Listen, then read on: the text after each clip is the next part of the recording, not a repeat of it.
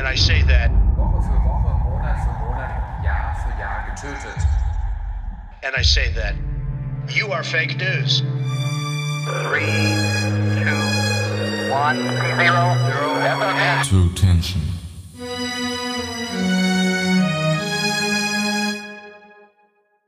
Und damit hallo und herzlich willkommen zu einer neuen Folge von True Tension.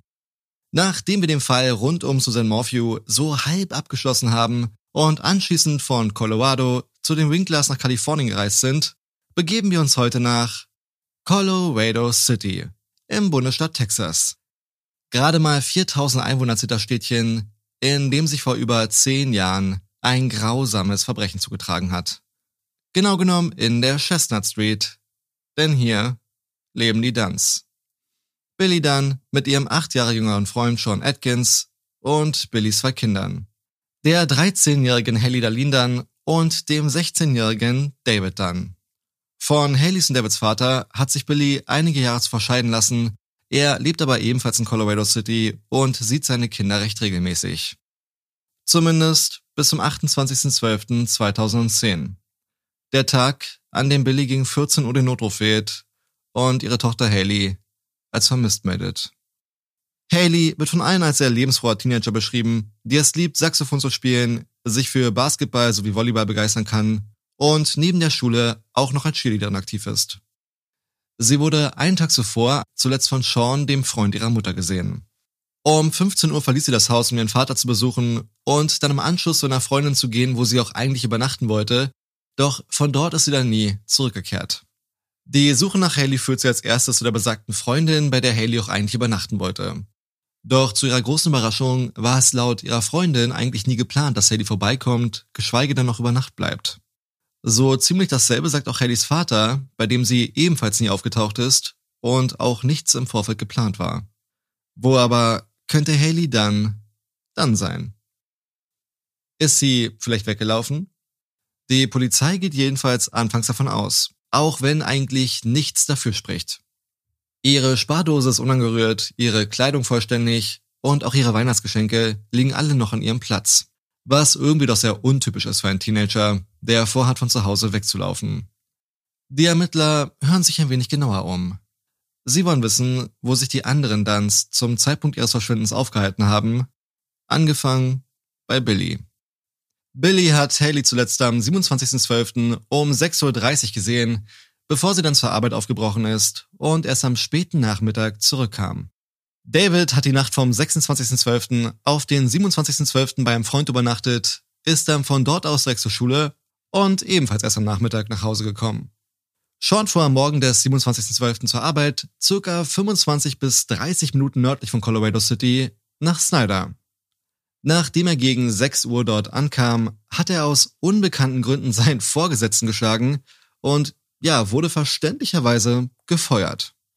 Er fuhr dann erstmal zu seiner Mutter, um ein bisschen runterzukommen und anschließend dann um die Mittagszeit rum nach Hause. Das lassen wir jetzt erstmal so stehen. Die letzten Tage des Jahres 2010 vergehen, ohne auch nur ein einziges Lebenszeichen von Haley. Die Nachrichten berichten über ihr Verschwinden, die Polizei hat die Ermittlungen aufgenommen, Flyer werden aufgehängt, Partys gefeiert, große Suchaktionen gestartet und äh, Moment, habe ich da gerade Partys gefeiert gesagt? Ach ja, Neujahrspartys. So wie es aussieht, haben die Duns in ihrem Haus zusammen mit weiteren Familienmitgliedern Silvester zelebriert. So zumindest berichten die Medien darüber.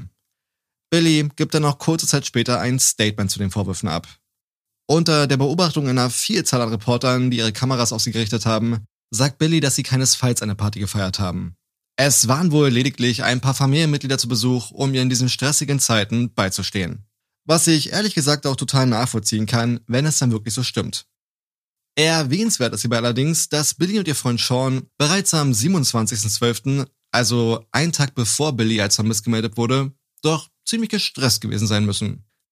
Die Ermittler finden heraus, dass die beiden am Abend des 27.12. nach Snyder gefahren sind, Geld abgeholt haben und anschließend in einer Apotheke Beruhigungsmittel gekauft haben.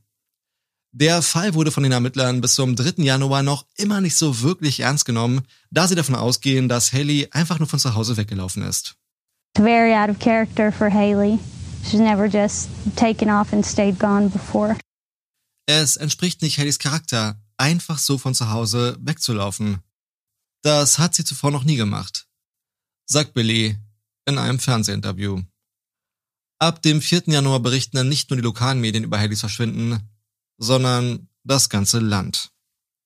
Die Ermittler legen nun einen Zahn zu in ihren Ermittlungen und gehen von Tür zu Tür, um sich bei den Nachbarn mal umzusehen oder einfach nur irgendwelche Hinweise zu erhalten, die sie in dem Fall weiterbringen. Und natürlich prüfen sie auch die Aussagen der Dunns auf ihre Plausibilität. Billys Aussagen absolut fein. Davids Aussagen gar kein Zweifel. Seans Aussagen ein riesiger Haufen Bullshit. Der vorgesetzten Schläger Sean, der, wie schon erwähnt, seinen Vorgesetzten geschlagen haben soll, hat laut Aussage seines Vorgesetzten seinen Vorgesetzten nie geschlagen. Ganz im Gegenteil. Sean war ein erstklassiger Mitarbeiter, der keinerlei Probleme verursacht hat. Dennoch war sein Verhalten an diesem Morgen höchst seltsam, erinnert sich der Vorgesetzte. Nach seiner Ankunft setzte er sich in den Pausenraum, schlürfte eine Dose Dr. Pepper leer, mein absolutes Lieblingsgetränk wohl bemerkt, und ging dann zehn Minuten nach seiner Ankunft einfach los. Er stieg in sein Auto ein und fuhr, ohne auch nur irgendein Wort zu sagen, davon. Wie er die darauffolgenden Tage so drauf war, kann sein Vorgesetzter nicht beurteilen, denn er kam nie wieder. Sean hat einfach so von einem Tag auf den anderen seinen Job geschmissen, ohne sich bei seinem Vorgesetzten zu melden oder irgendwie eine Art Kündigung einzureichen. Auffällig. Verdammt, ja, das ist sowas von auffällig. Genauso wie der Besuch bei seiner Mutter, der ebenfalls nie stattgefunden hat. Obwohl, so kann man das auch nicht sagen, denn er war bei seiner Mutter, allerdings erst am Nachmittag.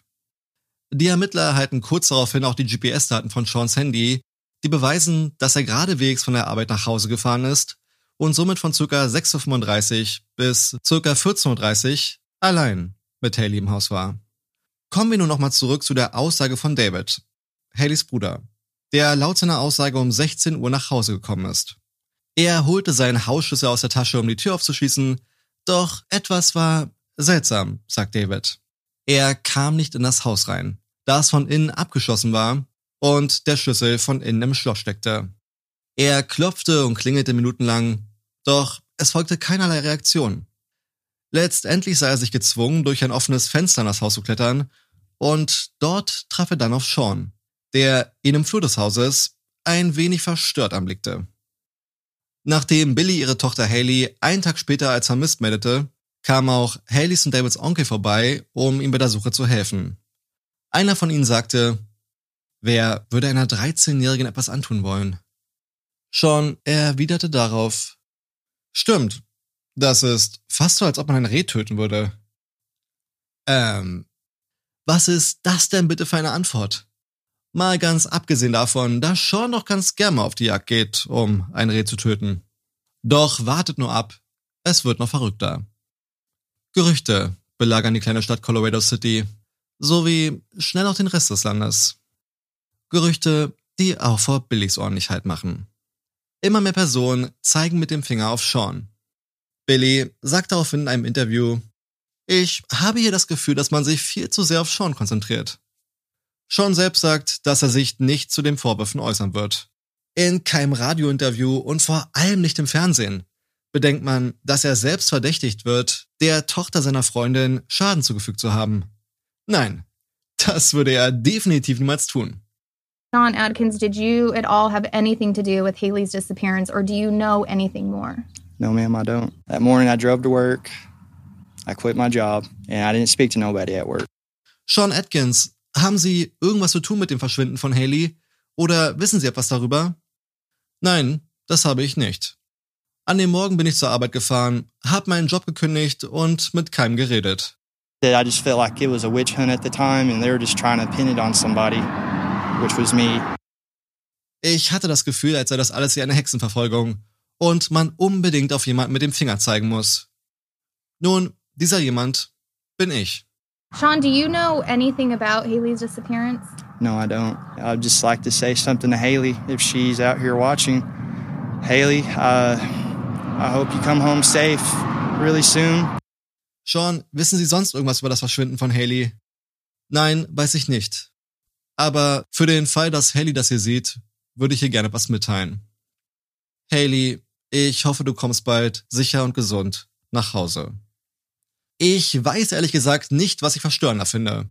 Die Art, wie Sean mit seiner dunklen Sonnenbrille auf, als wäre er einer von Matrix, das Interview gibt, oder seine Fotos auf MySpace, auf denen er mit schwarzer Kleidung, einer schwarzen, gruseligen Maske sowie einem langen Messer zu sehen ist. Ihr findet beides auch in den Shownotes. So mal, wenn man seine Aussage bedenkt, dass er auf Arbeit mit niemandem gesprochen hätte, wie hat er dann überhaupt gekündigt? Ganz egal, wer Ihnen diese Geschichte erzählt. Er schwindelt. Sollte Billy ihre Aussagen bei Sean nicht vielleicht doch nochmal überdenken? Oder hat sie vielleicht sogar selbst irgendwas zu verheimlichen? Das würde zumindest erklären, weshalb Billy und Sean durch den Lügendetektortest fallen, zweimal, nachdem sie im Vorfeld zum geplanten Termin dafür gar nicht erst aufgetaucht sind. Zweimal. Einer der Ermittler fragt Sean höflich, ob er sich mal sein Handy genauer ansehen dürfe, was Sean noch bejaht. Der Ermittler wirft einen Blick auf die Nachrichten, Anrufe, Bilder und was es sonst noch so auf Handys im Jahr 2010 zu sehen gibt und überreicht es dann wieder seinem Besitzer. Nur ein kurzen Moment später fragt der Ermittler, ob er das Handy doch noch mal kurz sehen dürfe. Scheinbar ist ihm irgendwas aufgefallen. Sean gibt ihm das Handy ein zweites Mal, nachdem er erstmal in aller Seelenruhe vor den Augen des Ermittlers irgendwas auf dem Handy gelöscht hat. Was genau es war, kann ich euch leider nicht sagen, aber es wird wahrscheinlich keine App gewesen sein. Darüber hinaus sagt Sean in einer seiner Vernehmungen, Haley hätte häufig wechselnde Partner, wäre sexuell aktiv und hätte bereits Erfahrung im Konsum von Drogen gesammelt. Das äußerst seltsam an dieser Aussage ist, dass es keinerlei weitere Aussagen von anderen Personen gibt, die irgendwie in diese Richtung gehen. Jeder beschreibt Haley als lebensfroher Teenager, der keinerlei Allüren oder Probleme aufweist. Gut, es gibt zwei Aussagen von einem Cousin sowie einem Freund von Haley. Sie hätte in der Vergangenheit einmal einen Joint geraucht. Nicht schön, aber kommt dem, was Sean ausgesagt hat, nicht mal ansatzweise nah. Da sich die Verdachtsmomente gegen Sean Atkins immer weiter verhärten, durchsuchen sie auch das Haus der beiden. Die Ermittler entdecken eine Kiste im Schlafzimmer, die prall gefüllt ist mit Zeitungsartikeln, Zeitschriften sowie Dokumentation rund um das Thema True Crime. Serienmörder, Familienmorde, Mord aus Rache, Auftragsmörder, einfach alles ist dabei. Das ist fast so, so als hätten die Ermittler mein Arbeitszimmer durchsucht oder hätten bei einem von euch irgendwas durchsucht. Aufgrund dieser Tatsache werden die beiden dann verhaftet. Kleiner Spaß natürlich nicht, wo würden wir denn dahin kommen? Was allerdings wirklich kein gutes Licht auf Sean und Billy wirft, sind diverse Notrufaufzeichnungen, die in der Vergangenheit vor Hallys Verschwinden zum einen von Sean sowie auch von Billy getätigt wurden. Hier mal ein Notruf von Billy. Ich habe mit dem Typen vor ein paar Tagen Schluss gemacht und dann sagte er zu mir, dass er mich umbringen wird, mich und meinen Ex-Mann und dass man sich lange daran erinnern wird. Dann hat er mir immer zu Nachrichten geschrieben. Ich schrieb ihm zurück und versuchte ihn ein wenig zu beruhigen, aber er meinte immer zu, dass es auf jeden Fall passieren wird. Der Mitarbeiter der Notrufleitstelle, der den Anruf entgegennimmt, kontaktiert daraufhin einen Polizisten. Der Mitarbeiter sagt, Yeah, it's Billy Dunn. ja, es ist Billy Dunn. Und der Polizist daraufhin, Oh God, he's been going all day. All right, I'll go up there. oh Gott, sie ruft jeden einzelnen Tag an. Okay, ich fahre zu ihr. Und während eines anderen Notrufs, diesmal von Sean, sagt er, seine Ex-Freundin habe ihm aufs Band gesprochen. Sie hat jede Menge Pillen geschluckt, um den Schmerz zu bekämpfen und will sich selbst das Leben nehmen. Er wisse einfach nicht, was er jetzt tun soll. Es stellt sich heraus, dass beide Notrufe am selben Tag getätigt wurden und Billy und Sean sich somit gegenseitig die Polizei nach Hause bestellt haben. Ich hoffe mal, das gibt euch ein etwas besseres Bild von dem familiären Umfeld der Duns. Während die Beziehung zwischen Billy und Sean nach dem Verschwinden von Haley immer mehr zu einer On-and-Off-Beziehung wird, suchen Freunde, Familie sowie die Polizei ununterbrochen nach Haley. Auch eine Belohnung in Höhe von 10.000 Dollar wird ausgesetzt für Informationen, die zur sicheren Rückkehr von Haley führen. Aus 10.000 werden 15.000, aus 15 25 und aus 25 dann nach einer Weile 30.000 Dollar. Doch keine Spur von Haley. Ende Februar 2011 wird nicht nur Billys Haus ein weiteres Mal durchsucht, sondern auch das von Seans Mutter. Und das, was die Ermittler dabei finden, kann einen wirklich nur extrem angewidert und wütend machen. Sie finden jede Menge Kinderpornografie. Lass das mal sacken. Ein 13-jähriger Teenager verschwindet. Der Freund der Mutter war mit ihr allein zu Hause. Er hat gelogen, was sein Alibi anbelangt. Und dann findet man auch noch Kinderpornografie. Was denkt ihr, ist da die gerechte Strafe für den Besitz dieser Tapes? Nun, in diesem Fall wurde niemand bestraft. Weil, und jetzt gut zuhören, man nicht feststellen könne, wem diese Tapes gehören. Wenn das nicht verdammt erschütternd ist, dann weiß ich es leider auch nicht. Im März 2011 wird dann aber tatsächlich jemand verhaftet. Nämlich Billy. Und das aus folgendem Grund. Die Polizei fuhr kurz zuvor zu dem Haus von Seans Mutter, wo er in der Zwischenzeit offiziell wieder wohnt. Nachdem Seans Mutter den Ermittlern mitteilt, dass Sean nicht bei ihr sei, fuhren sie direkt im Anschluss zu Billy und fragen sie ebenfalls, ob Sean bei ihr sei. Denn sie haben einen Durchsuchungsbefehl für ihn. Billy sagt, nein, hier ist er nicht. Da muss wohl eine höhere Macht im Spiel gewesen sein, als die Ermittler ihn dann wie Simsalabim aus dem Kleiderschrank hervorzaubern. Billy wird daraufhin verhaftet. Zum einen wegen der Falschaussage an sich, dann weil sie durch diese Falschaussage die Justiz behindert hat und zu einem Überfluss auch noch, weil man harte Drogen in dem Haus fand. Die Zeit vergeht. Billy ist längst wieder auf freiem Fuß und gibt hier und da mal ein paar Interviews, in denen sie sagt, dass auch sie von Sean belogen wurde hinsichtlich seines Jobs und ein paar anderen Dingen, bis es dann erstmal äußerst ruhig um den ganzen Fall wird. Es ist der 16. März 2013, der dann die Gewissheit bringt. Über zwei Jahre nach Hallys Verschwinden. In der Nähe von der Stadt Snyder hat ein Mann auf einer Art Feld ein paar Überreste gefunden. Die von Haley, wie sich nur kurze Zeit später herausstellt. Und ein weiteres Mal wird es ruhig um den Fall. Sehr ruhig. Für viele, viele Jahre. Dennoch gibt es einige Personen, die gefühlt Tag und Nacht an nichts anderes denken und auch nichts lieber wollen, als endlich zu erfahren, was Haley dann zugestoßen ist. Einer von ihnen ist Clint, Haleys Vater. I'm 99% sure that somebody killed Haley there at her house. It was Sean. Ich bin mir zu 99% sicher, dass Haley in dem Haus getötet wurde. Und ich denke, es war Sean. So Clint in einem Interview. Er will endlich erfahren, was mit seiner Tochter passiert ist und wer die Verantwortung dafür trägt. Und das bringt uns zeitlich, ja, ein ganzes Stück weiter in Richtung jetzt. Genau genommen zum 14. Juni 2021. Die Ermittler begeben sich zum Haus von Seans Mutter, in dem der mittlerweile 35-jährige Sean noch immer lebt und lassen die Handschellen klicken. Die Anklage lautet Mord an Haley Dunn. Die Kaution wurde auf 2 Millionen US-Dollar festgelegt. Da es in Fällen, in denen Minderjährige betroffen sind, besondere Regeln zu beachten gilt, wurden nur fünf von den insgesamt 102 Seiten langen Haftbefehls veröffentlicht. Daraus kann man entnehmen, dass nach Ansicht der Ermittler Haley gekidnappt wurde und anschließend an einem anderen Ort ermordet wurde. Dann sechs Monate später, was uns noch näher an jetzt bringt, wurde auch die Todesursache veröffentlicht. Haley wurde mit einem bislang unbekannten Objekt mehrfach auf den Kopf geschlagen. Wann genau der Prozess starten wird, ist ebenfalls unbekannt. Allerdings würde es mich schon äußerst wundern, wenn was anderes als ein Schuldspruch rauskommt. Ein Schuldspruch, der ihn hoffentlich lebenslang hinter Gitter bringt. Ich hoffe mal für Hallys Vater Clint, sowie den Rest der Familie, dass sie irgendwann damit abschließen können und ihren Frieden finden. Doch was ist nun eigentlich mit Billy? So ganz normal hat sie sich ja jetzt auch nicht aufgeführt.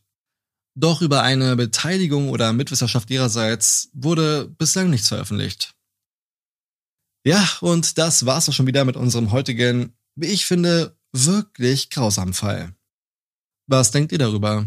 Meint ihr, Billy hat etwas damit zu tun oder war sie einfach nur blind vor Liebe und hat schon verteidigt? Mal ganz abgesehen von den Drogen, die ja scheinbar auch noch eine Rolle in ihrem Leben gespielt haben. Schreibt es mir wie immer gern in die YouTube-Kommentare oder auf Instagram unter truetension.podcast. Und nur für den Fall, dass ich es noch nicht erwähnt habe, würde ich mich natürlich auch über ein Like oder Abo, im besten Fall natürlich beides freuen. Das war's erstmal von mir für heute. In der nächsten, spätestens der übernächsten Folge werden wir mal wieder einen Fall behandeln, der so eher in die Richtung 40 bis 50 Minuten lang sein wird. Über eine Frau, die wirklich sehr, sehr böse ist. Aber ich will auch nicht zu viel verraten. Ihr könnt ja gerne mal in den Kommentaren euren Tipp abgeben, falls ihr so eine Ahnung habt. Ich kann euch auf jeden Fall schon mal sagen, dass der Fall ähnlich heftig wird wie auch schon der Murdoch-Fall, mit dem wir uns, wie vielleicht einige von euch schon mitbekommen haben, auch bald wieder beschäftigen werden. Wer es richtig errät, wird dann in der kommenden Folge in den höchsten Tönen lobend erwähnt. Das war's nun aber wirklich. Damit euch einen schönen Abend, passt auf euch auf und bis dann. And I say that you are fake news. Three, two, one, zero, zero. True Tension.